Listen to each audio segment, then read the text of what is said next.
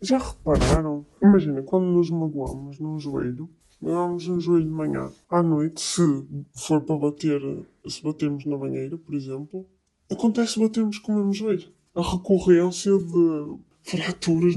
Estás a ver a cena da Netflix? Sim, O, um comentário que vimos daqueles concursos, campeonatos, e nós vimos o de Chile. Tipo, Chile quase a vomitarem-se. Tipo, as pessoas quase a morrerem-se.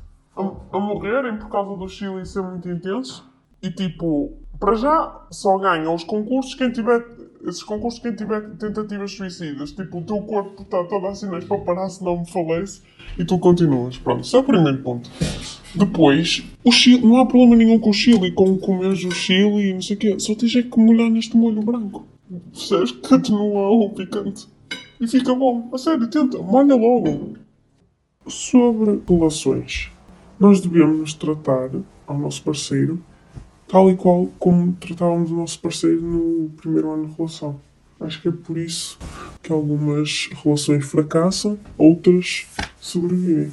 Porque as pessoas deixam de se tratar bem, deixam de ter paciência uma para a outra, deixam de comunicar. O que é um gritter em português? Hum? São uns, uns que estão a receber pessoas então. Recepcionista? Não é bem, pois. Greeter, saudação. Não temos profissão para isso, só para ficar assim. A person who greets people entering a store, please. E tu estás a dizer que essa profissão já não existe? Eu não sei o que estamos a dizer. Mas que aqui é que não há muito. Se calhar há mais nos Estados Unidos. E aqui havia, antigamente. Eu, Não sei. eu acho que havia, porque, hum, por exemplo, na Expresso tem uma pessoa à porta a perguntar para onde é que vais e depois dá-te uma senha.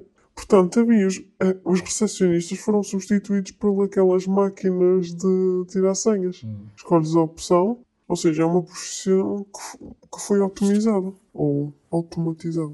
Faz sentido. Uma profissão que foi automatizada. Isso quer dizer, e nos Estados Unidos não. E quer dizer que a tecnologia lá chegou mais tarde.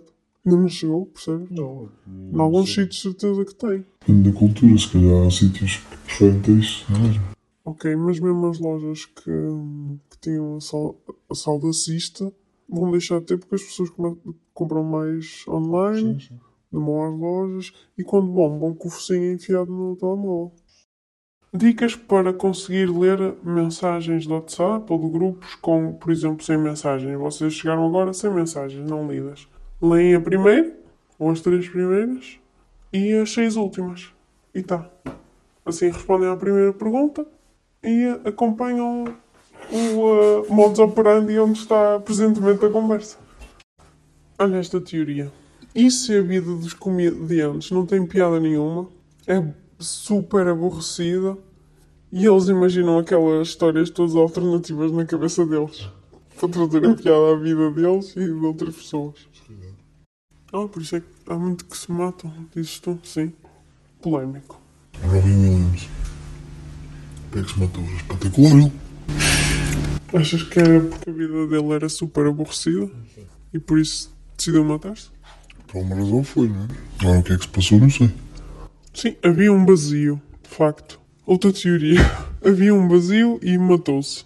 E se se matou porque estava overwhelmed? Não sei como é que se diz overwhelmed em uh, português. Sobrecarregado, sim, sobrecarregado. Não quero saber. Sobrecarregado também é um estado depressivo, não é? Tipo, quando é demais. E se a vida deles é de facto tão emocionante que eles tipo não aguentam mais. Concordas? Sim, sim. Estou a pensar, estou a pensar. Poderá ser.